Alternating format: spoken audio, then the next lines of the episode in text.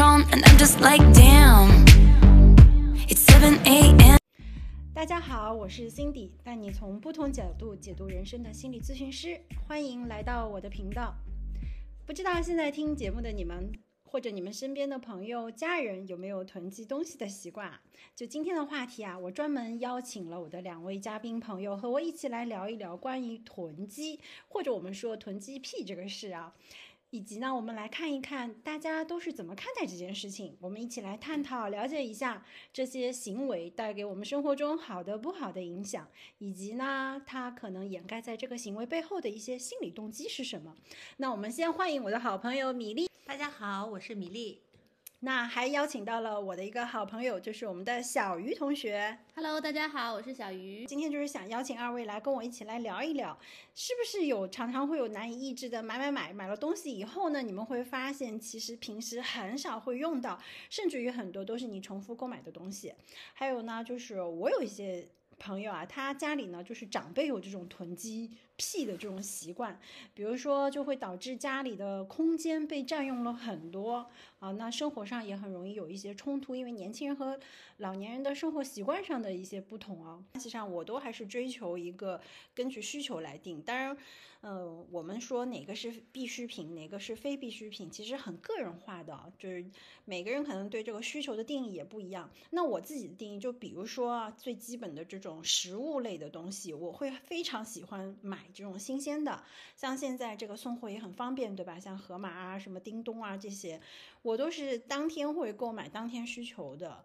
就我的冰箱里面，你们打开你会发现空空如也，就除了一些基本的饮料，像牛奶这些可能会有，但是大部分我最多都是储存两天到三天的食物，不会再多了。就有一次有一个朋友在我家借住的时候，他打开我家这个橱柜。然后就很吃惊，他说：“你们家的调味料都只有一瓶，就盐啊、糖啊、酱油、醋啊就没了，其他再多都没了。”他就挺震惊的。然后他就说：“我也不囤卫生纸。”然后 他说他：“他他至少所有的这种酱油、醋、茶、柴米油盐，他说他必须至少是双份。”全新的放在那里，他说我才有安全感。所以我今天特别想问问你们，你们平时在生活当中是这样子吗？嗯，我就是这样子的。我们家的油盐酱醋全部都有备份，全部。你备多少份？呃，就看你用调料的这个习惯了。比嗯如说，我们家是比较喜欢吃醋的，那我们家的醋起码得有三瓶，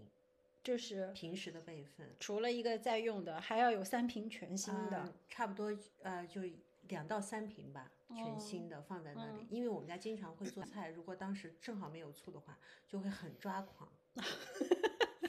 小鱼呢？日常日用品我会囤很多，怎么囤法？就是嗯我经常是会在，比如说双十一啊、六幺八这种时候，然后开始开始买买买，然后哦 把这些日用品，什么纸巾啊这些日常用品、洗衣液这些就会囤。我会想，比如说预估我会囤一年的量，或者是半年的量这样。哦，你是以这个来计算？洗衣液、洗发水类似这种东西，我对，我完全不会。你也一样吗？嗯，我也会啊，就是卫生纸，然后卫生巾，还有洗衣液，我基本上都会都会囤一些。因为我自己特别受不了的一个状态，就是比如说我要用的时候，就发现它没有了，那一刻我是挺抓狂的。那嗯买不就是了吗？就是就是觉得你要还要下去买，哦，或者是你觉得你现买不划算哦啊，也有一点这样的心理。囤日用品的唯一的好处就是去年的时候，就你没有紧张感，你 知道吗？对我那个时候很紧张，我跟我们邻居在那个群里面，我就说我这个快马上用完了，你们谁能接酒一下？我们邻居都很激动的，然后他们都有囤，我才发现确实像我这种连卫生用品都不囤的人不太多。那时候我反而觉得挺有安全感的，但是这个特殊情况、特殊时期过去以后，我又开始有点囤积了，因为我们群里不太说话了，已经。啊、你就反而觉得你也不太好意思在这个时候，你再缺东西再去群里去求援吧，可以这样嗯说。那我这时候又恢复了的囤囤囤，买买买。我大概理解了，你的嗯邻居当时充充当的角色就是备份的角色，反正有一个备份就 OK，就会让你有安全感，对对吗？我觉得最主要是让我有 安全感。最重要。我也其实也是在最近这几年，对吧，米粒？嗯我才慢慢开始听你告诉我，你有这个喜欢 买买买，然后嗯囤东西的习惯啊。以嗯前我确实不知道，所以我今天也有一些好奇啊，就是我们老觉得说，好像囤积癖也好，囤积习惯也好，我不知道你会不会有，但是很多人说到这儿的时候，难免会有一种。罪恶感或者愧疚感，当时你也是为这个事儿困扰，你来问我的嘛？就是嗯你跟我来讨论这个事儿，就是我在想有没有可能，其实囤积也会带来一些快乐哈。所以我想问问看，你们，你是在什么时候开始发现自己有囤积东西的习惯的？嗯，我第一次觉得原来我东西有这么多，或者是我零零碎碎的小东西可真多呀。这种第一次发出人生的感慨的时候，大约是在高中的时候。就我高中的时候，我有一个非常好的朋友，因为他要转学，嗯然后我们要送他一些小小的纪念品嘛。嗯嗯、但是当时我们也没有什么钱，那时候还很小，就想从我现现成的一些呃小东西里面挑选一些礼物，然后我就打开了我的柜子，我就发现我怎么有这么多 乱七八糟的小东西，什么卡片呀。呃，小石头啊，小石头，啊，就是很漂亮的小石头，把它 自己也会涂对涂好，然后就像幸运星一样嗯，装到以前我也瓶子里会有，什么小玻璃珠子啊、小嗯首饰啊、自己画的画呀，就各种各样的东西，就是摆满了一柜子。那哎那一刻心情是什么？鱼那颗心情是我送什么东西给他好呢？选择恐惧症了。有没有觉得哎，我好富足啊？原来，底送什么？好像又有什么东西又有点不舍得，嗯呃，或者是呃送这个也觉得不太合适，送那个又有点舍不得，就是有那种 既满足又纠结的过程。其实我是觉得这种感觉，其实一直贯穿到我现在。我没有像米粒，就比如说那么早的时候会感觉自己有那么多的东西。我好像小的时候觉得我东西不多，嗯然后我可能是在工作以后爱买买买各种衣服啊、首饰，嗯我其实就会发现我对于首饰的这个囤积就是特别的厉害，对，特别的厉害，就是。就是看到那种特别好看的就会挪不动步，然后呢，就是你会觉得你家里的饰品盒有好几个，然后每一盒都 装的满满的，然后当你去整理的时候，你会发现很抓狂，就是你觉得这个也挺喜欢的，那个也挺好看的，嗯，然后就有点舍不得啊。我觉得可能最多的就是饰品饰的那个囤积会嗯更多一点。对我我发现啊，就有的人他囤东西，或者他收集东西，我们这样说收集东西，他喜欢整套整套的，就稍微有点像强迫的。我小的时候呢，有一段时间是喜欢玩集邮，咱们那个年代啊，嗯，我也有。小的时候都喜欢玩集邮，还有集糖纸片儿，嗯对吧？在那个书里面加就觉得，然后后来是收集粘纸，对吧？但是我没有到说我缺一个我会难过的。但是我们同学，我记得那个时候收集那种卡片，嗯包括像现在小朋友收集那个什么奥特曼卡片，嗯就有人缺一个很难受，他哪怕嗯花高价，我都要去把那个补上，嗯就是这整套的。那包括像后来我工作之后，我知道有人收集娃娃。某一个品牌的娃娃，它是一个系列的，我必须要收集全，包括可能像这种酒啊、茶具啊、餐具啊，哦，我不知道你们是有没有这种针对某一特征的物质有一个囤积偏好。刚才小鱼说你是对饰品特别有，是吗？嗯？对的，除了饰品之外还有吗？其他都还好，就是饰品应该就是属于我的执念，我觉得就是你会有这种对它会特别有偏好，比如说你走进一个饰品店的时候，你就会挪不动步，然后你就会一定要买买个东西回去，你觉得你今天才满足了。但是你说一定要成套什么的，倒也没有，其他的我觉得也都还好。那你视频里面你没有分是像有的人我只收集戒指，或者有人我只收集耳环，不分，就是我属于好看的 everything 我都要。有品牌偏好 吗。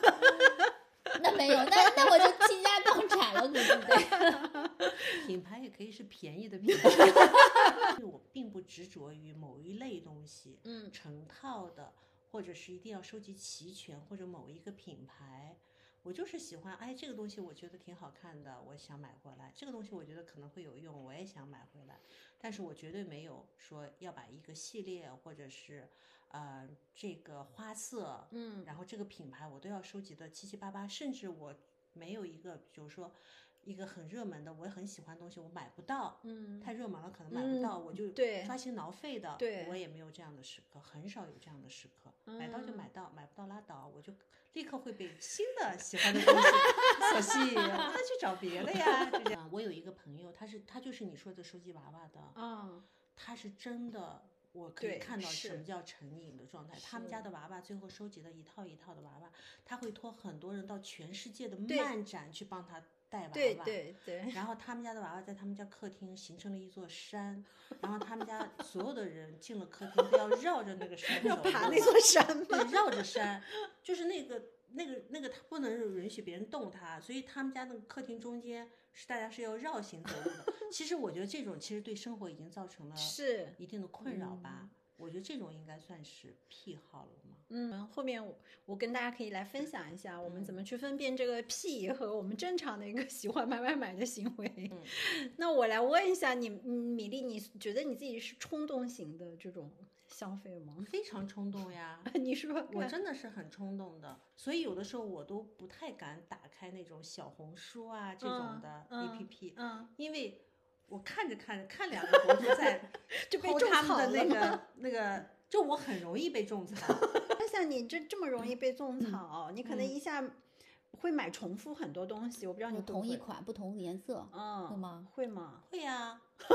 你那天给我看你那个鞋子，我也有点震惊的，说实话。哦，就是这样子，就是哦嗯、呃就是前几天我偷了一个我在换季整理的鞋子，我把它所有的鞋子都堆在我的那个客厅地板上，因为我要挑选，我就拍了个照片给那个 Cindy 和小鱼看，他们都震惊了。其实这个东西就是因为我。嗯，有时候换季我会把一些鞋子收到我的，我们家有一个小小的仓库，嗯在我们家的楼下，我会把它收到仓库里，但是我会忘掉，我会忘掉我买过这样的东西，嗯然后当你想去穿的时候，你缺了这么一个，你可能当时就去买了。嗯，所以当我从仓库里把这些东西倒腾上来的时候，你发现原来我还有三双一模一样的鞋子，就是这样的状态。米粒前两天发那个鞋子也的确是挺让我们震惊的。但我刚刚回忆了一下我自己，其实我也有冲动型的消费，但是我可能跟你还不太一样。比如说看一个图片或者博主的一些推荐就，我记得我应该是就是某音直播的时候，那时候比较风靡的时候，我看过一阵子，但是我就觉得那个真的超级浪费时间。然然后就是对我来说最大的困扰就是你每次买东西回来都是一大堆，就比如说我上次觉得 觉得那个洗洁精挺好的，然后一买回来就是五大瓶，然后我就会 对，我就会很困扰。现在就是说我为什么在直播间现在也买东西开始变少了，就是因为在这种直播间你买回来的量太大了。就其实你可能只想吃一包，但是它的机制都是，比如说五包或者十包一箱那样子，确实单价来说是便宜的，但是它给你造成的囤积真的太厉害了。你们从直播间买了这么一大堆东西之后，哎，有什么感受？你每一次买买买，肯定当下觉得，就像你米粒说，我会想象一个场景，嗯，我会使用到它。那拿到之后呢，你的感受是什么？买的最多的那时候，我经常是上午会买十件儿，比如说有十个快递来了，下午我已经退掉了八个。那段时间，小哥就频繁，快递小哥频繁穿梭在我们家里，上午也来，下午也来。结果有一次他忍不住说：“小姐，你是做淘宝的吗？” 还有其他的困扰，第一个就是整理这些东西浪费了你太多的时间。嗯，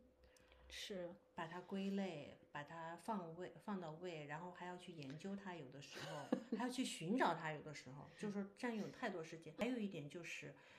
东西多了以后，你就会发现你没有办法做到物尽其用，嗯太多了，可能这个东西就放在那儿，一年你可能只能用一次，对，就是我就觉得挺可惜的。这个问题现在其实挺严重的，我这是我接下来就是要。呃，希望能够很好解决的事情。换季这次换了多久来着？一个月，还没换完。对，因为每一件东西我都要拿出来，都要想这件事该留、该送、该卖还是该 扔，嗯，就是都很就每一件东西，如果你都要通经历这么四步的思考，其实这是个很慢的过程。我也会有场景，比如说像米粒的场景是，他会设定一个场景，然后去把它买回来。然后呢，我会看到这个东西，我也会想一个场景，就是想一想，哎，我我这个东西在我的场景里面会会不会用到？然后用到的频次大概是什么样子的。如果它没有办法超过五次以上，我可能就不会去买这个东西。就是对我来说，就是我想的那个场景，反而 是会帮我高频出现的是吗？，对它，除非是高频出现的东西，不然的话，它就是会抑制我这个购买欲了。那你那么多的饰品，请问他们是高频出现吗？啊，并没有。所以我跟你讲，就是在买饰品的这个过程当中，它是不经过大脑思考的。所以我觉得你是想为这个美去付钱。对对对，我不会就是去想这个东西我应该怎么去搭配，因为我觉得每一个饰品它都可以搭配，就是所以所以我就没有考虑过这个场景的问题。哎，那我好奇一下，你会不会像那种没事把我的首饰盒打开，然后每一个宝贝都看一遍，没事就欣赏？真的吗？你真的会曾这样？曾经就很很很多年以前，曾经是会有啊。那我听上去你这个还是算享受的过程，对吧？我我听上去大家买买买的这个过程，你们还是享受的，但是可能给到你们的困扰的。地方就是一个就是米粒刚才讲的，好费力气、好费能量、时嗯间、嗯空间，对吧？嗯，那个小鱼也是就觉得拆你 拆快递是愉快的吗？我拆快递愉快呀，为啥不愉快？我拆快递很愉快啊。对啊，我觉得很多女生买买买，其实就是享受拆快递那个过程。你们有这些行为后，有没有自己有一天去想，哎，我为什么会这样？你怎么去理解自己自己这个行为？为什么？就是在其他方面没有得到满足，就我觉得还是就是因为你的成就感来源太单一了，或者你自我的体现的来源太单一了，就是你可能在其他方面你无法得到这种自我成就的这种满足感，所以你会寄托到比如说买东西这件事情上面，让自己得到啊满足。一种代偿心理。对对对，我觉得我跟小鱼还不太一样的一点，就是说，或者跟你所说的那种买东西的所带来的那个成就感，是因为首先你是用自己的赚的钱买嗯东西，嗯，你的点可能在你赚钱了，对，你能买得起你想要的东西了。他那个小鱼呢，就是说在呃我拥有这个东西，买的那一刻，我嗯很快乐。对，我觉得我仔细想了一想，我还是觉得我呈现它呈现的那个画面，嗯，让我觉得好喜欢，好喜欢，好喜欢。嗯比如说我我有很多那种香槟的杯子，或者是红酒杯，可能我喝酒不多，但是你买的时候或者你拥有的时候，你想象中可能一天的家务做完，你自己坐在桌子旁边，然后喝一杯 美剧的场景就是 听一下听一下音乐，对吧？嗯啊，听一个爵士或什么的，倒一杯酒。其实这种场景在我们可能生活从 来中一次也没有发生过，但是我一想到那种场景，我觉得心里好好好满足，或者是好美嗯好。这个就是我想要的状态。嗯，那一刻你可能就会想，我要买回它，这个东 西。把这个酒杯买回来。对，是就是这样的。我们聊到这里，其实可以就像米粒前面讲的，就是一定要区分一下啊，就是有很多人这个有买买买的习惯，但嗯还没有到达囤积癖。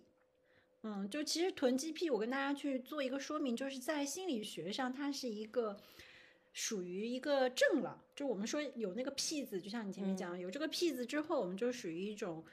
病症。嗯啊，这个症的意思呢，就是它已经是一个可能你需要去找医生了。嗯啊，要去正规的医院去找医生看看怎么来帮助你，困扰到我们生活了。就比如说啊，我们还可以叫它属于强迫行为，其中一种我们有叫这个储物症啊、强迫性囤积症嗯啊，还有这种病态囤积症。我你们可能很难想象，有一些的病态到什么程度呢？就比如说一些食品，有的老人他就已经过期发霉，嗯可能都很多年，在那个冰箱都发出腐臭味，他都不嗯要去扔，还要放在那里，就就完全影响到一个正常人的生活。是二零一三年的，就 DSM Five 里面它有一个相关的一个诊断，我分享给你们，大家也可以去听一听啊，有没有这样子一个情况？第一条呢，就是说你有这个收集癖，价值不高，量又很大，然后还无法抛弃啊，对这些物质的一个喜好。还有呢，就是在这个居住的环境里面啊，因为你这个大量的堆积，妨碍到你本身这个生活空间了。反正就有一段时间不是买那个学区房嘛，我那个时候我女儿还没出生的时候，我在看学区房，哈学区房你们知道上海就是那种有的时候是老破小，嗯，我去看了一个学区房，我当时走进去我就很震惊，那个老房主哈就开了一个那个门之后，我觉得我没有办法走进去，我一点儿都不想买那个房子了。就全堆满了杂物。小区还算是个正常的，就是小区，但是它的房间堆满了，我跟你真的你想压扁的那种纸嗯皮，然后还有什么塑料袋，我当时特别震惊。嗯虽然它它是压缩了以后，能够从地上 堆到墙上，就是这样子的。哦，当时看得我很震惊，所以他这个已经属于一个病态行为了。那还有一个就是说，干扰到他自己的正常生活，还有就是有还有一些人就是我喜欢借借借借借借到最后他就不还人家，我们也叫会产生一些偷盗癖啊，也会是从这种囤积癖里面延伸出来。所以总体来讲，就是如果说你真的达到了一个病症的情况的时候，一定要及时去就医啊，去找医生看一看，因为但是很多人其实他如果是说他自己有这个癖好的话，他应该不太会认为他是一个病，或者是不觉得自己这是有问题的。他怎么去觉察自己？不是，他们会受困扰的。就我们但凡说到症，它一定是产生了很多的社会功能的困扰，啊、社会功能受损，生活上的一些干扰，比如说像老人这样去收集，他必然会跟家里人有一些冲突的。比如说像我们年轻一代跟你父母那一代，如果他们有这个习惯，肯定会容易有一些冲突。或者就是比如说他的邻 居，比如说我们的十四的老头，他的邻居可能也跟他发生过很多次的冲突，对吧？就是是大家都不太愉快。你说他愉快吗？我可能也不觉得他会在这种关系中会有愉快的这种关系，对吧？对的，嗯，因为我们前面讲，他也属于强迫症里面的一种，我们叫强迫囤积嘛。那强迫症它就是本身就是我既知道我自己有问题，但是我又无法去解决这个问题吧，它就是我们叫内心冲突特别强。嗯，然后病人最大的痛苦就是我深知我有病，但是我不知道怎么办。其实大致就是这样子的。那你说，嗯，呃，Cindy，我我倒是想问一下，因为说到这个癖啊，我我有一点那个不同的想法啊，嗯。嗯、就是比如说我也喜欢买买买，嗯。嗯、但是我没有为某一项东西沉迷过，啊。嗯、无论是就是锅碗瓢盆儿、杯碗碟筷，或者嗯。是衣服鞋子，嗯。或者是书籍、嗯。音乐的呃 CD 啊，以前的嗯。CD、我都没有沉迷过，就是我可能会有很多。但是我不会某为某一，因为有些人可能他成套没有收集到，嗯他会抓嗯狂，嗯，或者他这个东西数量不够多，对他也会抓 狂。对，呃，但是我觉得有一些人在这个收集的这个过程中，或者是囤这个过程中，他就成为了一个专家，这啊个品类的专家，嗯他也会有很多心得，嗯他也会有很多经验。嗯但是我觉得我像我这种，如果他他喜欢买买买，但是又没有成为癖好，有的时候我是觉得也不够价值感是吧？就是你嗯让你的爱好成为一个为社会或者为大家有所贡献的一种价值甚至。说你你就是特别的为他感到骄傲，啊或为他感到沉啊沉醉，是啊、为它有那种心流的那种状态。嗯，你前面说那种定向，我们叫定向性的，嗯，其实我们可以把它理解成我对某一个，比如说我就是对咖啡杯沉迷，嗯我对它所有的材质、不同形状、质地以及可能更讲究一点，像我们嗯用酒杯一样的，用什么样的酒杯喝什么样的酒会产生什么样的味，当然这就是很专业的东西了。嗯这个它不叫囤积癖了，它真的不属于我们今天讨论的范畴。我们讨论就是，可能就是我买很多，它不是很昂贵，嗯，但是我又没有我我东西其实已经够了，但是嗯我还是要买很多的这种。大部分其实是是在这已个层面经不是为了自己的爱好，对不对？属于那种有点无法控制的买买买买买买是买买回来的东西又不是说，因为我们对很多人他买了之后就真的会伴随的一种愧疚感。先讲完了这些，就跟我们正常的这个有所区分了之后，我想以动力学的角度，我们可以来理解一下我们为什么会有这样子的一些，哎，对东西的收集的一些习惯或者癖好。那首先这一点，我们可能会要了解了解一下，就是我们在客体关系学里面有个过渡性客体关系，怎么去理解？就是我们对物品借由这个物品去弥补某一段关系的缺失。说的比较好理解一点，就是我们小的时候从出生，我们是跟母亲是一个共生的状态，然后从你这个随着你的年龄的增长，慢慢开始大，你要从跟母亲的这个高度融合状态，逐步去发展自己个体的过程的时候，你可能在妈妈。去上班或者去工作的时候，但是你又很渴望有一个陪伴，所以很多小孩会拿一个什么小毛毯啊，啊，这个奶嘴啊，啊，或者有的小朋友可能有一个专属的这个毛绒玩具。像我女儿以前她就是非常喜欢小枕头，就那个枕头到好大了，脏的不得了了，你都不能给他扔掉，就他还是要用它。他觉得这个东西是给他安全感，就妈妈不在的时候，这个东西是可以让他。替代一些母亲给他安全感。当然，随着就是你个体的这个心智慢慢成熟，这个东西他就可以不那么执着了。但是有的人他在这里可能固着了，固着以后他就会泛化，泛化出来。比如说对这个所有的毛毯、所有毛绒玩具，或者说物品的一些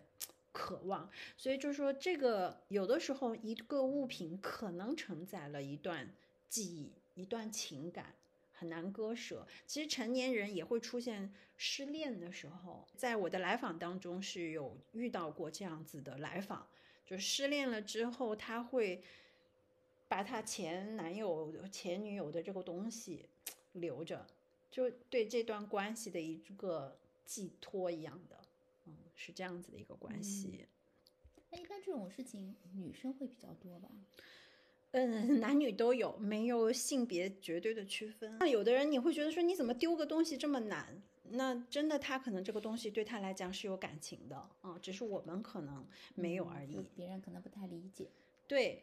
然后呢，第二点呢，就可能是一种匮乏感。我说的这个匮乏感，不是真的说你有可能两种，一种就是物质真的是很匮乏，还有一种我们不是物质上匮乏。就比如说童年，我们会出现一个极度匮乏之后，让你对。物品有囤积的癖好，或者说一个习惯，但可能你家里经济不差的，只是当这个孩子有需求的时候，永远不被满足。就明明家里有矿，但是你可能想要一个娃娃，你妈也跟你说不行啊，你不考到一百分，这这娃娃就不能给你买。其实这也会造成一个人内心极度的匮乏感和不安全感。嗯，那其实。还有一种，就像我们父母那一代，那大家物质确实都不丰富，对吧？对。那为什么也有人他没有这种囤积的问题？其实我觉得就是来自于内心，就你内心的那种不匮乏，内心的那种稳定，它会让你即便在物质上匮乏，你也不会觉得自己不是一个很丰盛的人。就是内心的丰盛可以弥补掉这一些。那我就拓展一下，其实，在匮乏方面，我们可能你也会遇到，有的人对别人给他的爱也有一个囤积癖。我需要很多很多人给我爱啊，我需要很多的爱，然后一个接一个，嗯，对吧？然后这个其实背后也是一种匮乏感。嗯，所以还是更多的是心理层面的这种匮乏会导致你心里在讲这一这一段的时候，其实我是。好好的想了一下我的这个成长的过程啊，嗯，然后这种心理的历程，因为我们家有三个小孩嘛，嗯，然后你像我妹妹，她就是完全没有这个问题，嗯，她就是可以，她可以两年不买一件衣服，嗯，这样的，嗯，嗯，那我们的成长环境，说实话大差不差吧，嗯，应该是这样子的，嗯，所以我是第一个，我是觉得就是。跟天然的个性有关系，嗯，比如说我从小就喜欢看这些美美的东西，嗯。啊，然后会幻想各种场景，就比如说，嗯，我可能是因为我幻想的场景是当时是没有这个一个条件去满足我，嗯，或者是。没有家里妈妈也没有说不行不能买给你，嗯，所以我那个场景破灭了，对对，就导致我现在可能我会尽量满足我幻想出来的那些场景。对对吧？是的，是的，就是你现在想要去满足小时候那个。对，但是可能我和我妹妹来讲这话的话呢，我就是特别喜欢幻想那种美美的场景，喜欢看那些美美的东西。我妹妹她是个纯理科生，她完全没有这种幻想，完全没有这样的幻 想，所以她没有这种匮乏感。对，她就不会在这方面是是匮乏，对吧？对，是的。那还有一种啊，最后一种就可能我们说喜欢买买买也好，收集东西也好，可能在这个过程当中，他是在找自我的认同，就是我永远不知道我究竟是谁，我究竟需要的是什么，所以可能你都会有一个说，哎，我先买着吧，也许未来我会用到，可能我后面会用到这个东西，我先买着吧。就是其实在这个过程当中，是你对自己的需求的不确认，就是说，其实买来讲就是很费心量，对吧？费你的精力，每一钱。对每一个拥有都好像要付出很多的代价，时间、金钱、空间，嗯。啊，都要去，那怎么破啊？那我觉得断舍离就还挺重要的。在你断舍离的过程当中有困难吗？没有，嗯而且就是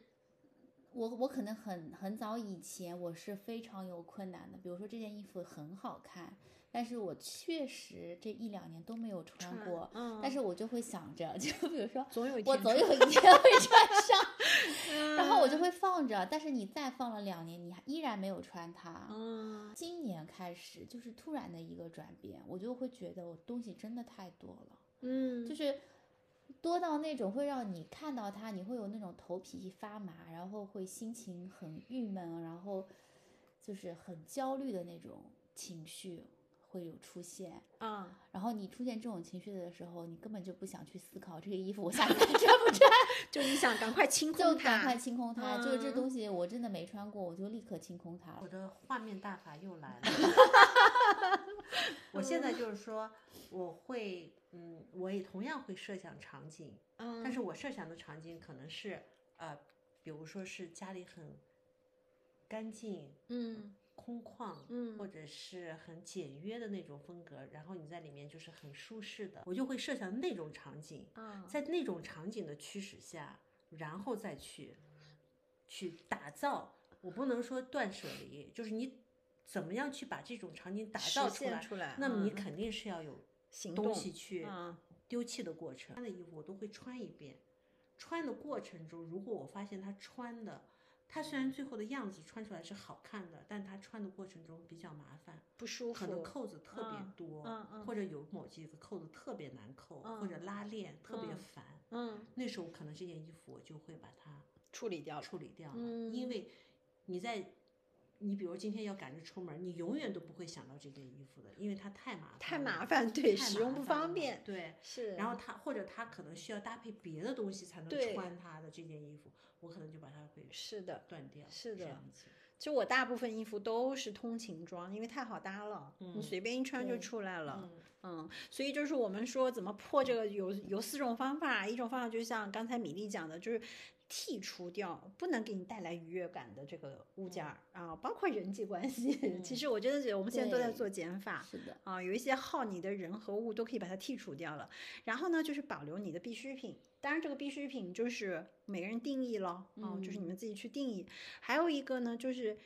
对我自己是这样啊，这个就是我自己总结出来，就是我那一年看断舍离那本书看完之后，我已经其实，在没看这本书之前，我觉得我的生活当中的物品不算多的一个人。但是看完断舍离之后，我真的又做了一次我们家很多东西的处理，扔完了以后，真的觉得很舒服，很舒身服，心愉悦，身心愉 悦。在这个扔的过程当中，我是真的对我每一个物品有好好告别。因为那本书他就讲那个作者他就讲你要感谢你的每一个物品陪伴你这一段时间。所以我在做处理，包括就是我跟你们分享说我扔我那台游戏机那个 Switch，嗯我扔它的时候，我真的是说，哎，好感谢你让我就是陪伴我玩过这么一段时间，但我现在不需要你了，我就真的是把它扔掉了。就是包括很多的东西，衣服也是也一样，我是有在心里面跟他们去做一个告别。其实就我们讲到前面，还记得我刚刚讲，就是有囤积物习惯的时候，可能它是代表一段情感，你可能跟这个东西会有一些情感，因为这个物让你想到某一个人或者某一段关系，甚至你就是对这个东西有情感，所以可能在处理的时候，我们也需要做一个告别。最后一个方法，告诉自己，我随时都可以去创造一个不一样的生活。嗯嗯，这个就是我们可以怎么去破谈到它。但是我最后的最后就跟大家总结一下，其实也从心理的角度去看一个人家里的状态，嗯他的物质的状态是能反映出这个人的心理的状态。就有的时候我们会去看到一些心理出一些小问题，或者你在受困扰的人，他们家你真的会发现无从落脚，甚至于就是又乱又多，甚至于卫生状况都会出现问题。其实它就是反映了你心理空间，所以适度的去断舍离是对我们的心理空间都有非常好的帮助，所以它也是我们心理的一个反应。好的，那最后谢谢大家听完我们这一期的节目，希望对于你们来说都有收获。那。其实无论怎样的生活，我都希望大家能够好好接纳自己，充分的接纳。只有你在允许自己我不赢的时候，可能你才会发生真正的改变。所以先允许自己，我们再去期待未来。好啦，谢谢你们收听，希望我们下期节目再见，拜拜，拜拜，拜拜。